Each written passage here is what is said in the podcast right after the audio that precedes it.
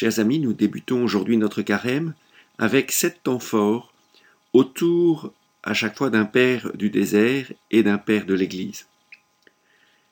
Nous commençons cette fois-ci sur le jeûne. On disait qu'il y avait dans le village un homme qui jeûnait à tel point qu'on l'appelait le jeûneur. Abba Zénon, qui avait entendu parler de lui, le fit venir. L'autre vint avec joie. Ils prièrent et s'assirent. Le vieillard commença à travailler en silence. N'arrivant pas à parler avec lui, le jeûneur commença à être accablé par l'acédie. Et il dit au vieillard Prie pour moi, Abba, car je veux partir. Le, le vieillard lui dit Pourquoi? L'autre lui répondit Parce que mon cœur est en feu et je ne sais pas ce qu'il a. En effet, quand j'étais au village, je jeûnais jusqu'au soir, et il, ne m'arrivait rien de tel. Le vieillard lui dit Au village, tu te nourrissais par les oreilles. Mais va désormais, mange à la neuvième heure, et ce que tu fais, fais-le dans le secret. Lorsqu'il eut commencé à agir ainsi, il attendit péniblement la neuvième heure.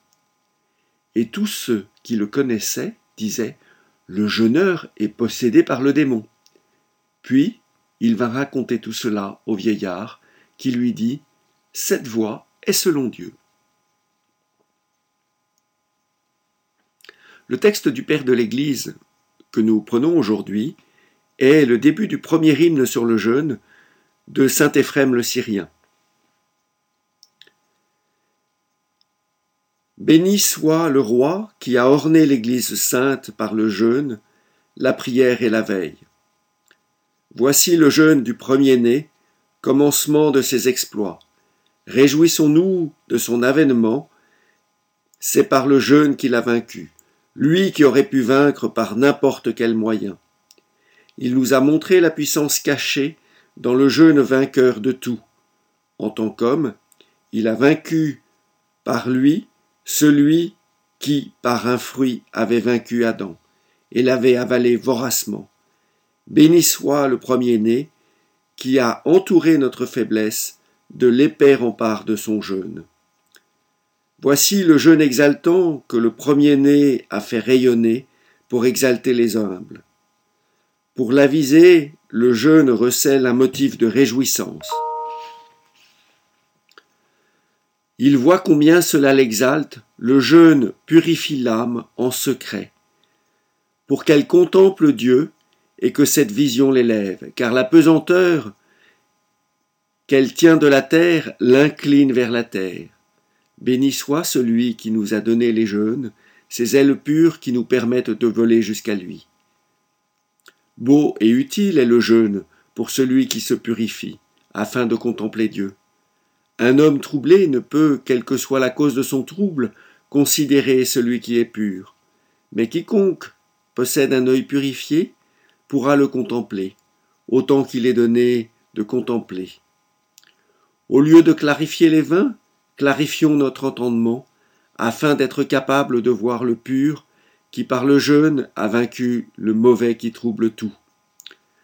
Voici le jeûne par lequel la voracité a rejeté les nations au sommet de la montagne. En revêtant le jeûne, il a vaincu le vorace, qui s'était revêtu de l'aliment des enfants d'Adam. Le chef des vainqueurs nous a donné ses armes, il s'est élevé vers la hauteur pour se faire observateur qui ne se précipiterait sur les armes par lesquelles Dieu a vaincu? Ce serait une honte, mes frères, de succomber sous les armes qui ont vaincu et qui permettent de vaincre la création entière. Parce que c'est l'adversaire qui est caché, purifions notre entendement, afin qu'il voie que nous l'avons vu. Car ceux dont il voit qu'ils l'ont vu, qui ne l'ont même pas vu, il, il, peut dérober. Quand l'âme s'adonne au jeûne, le jeûne s'empare d'elle et fait d'elle sa compagne. Pris dans ces vagues, l'œil caché se purifie afin de contempler d'où viennent les flèches acérées cachées à ceux qui, à ceux qui voient. Voici le jeune instructeur qui instruit l'athlète des méthodes de lutte.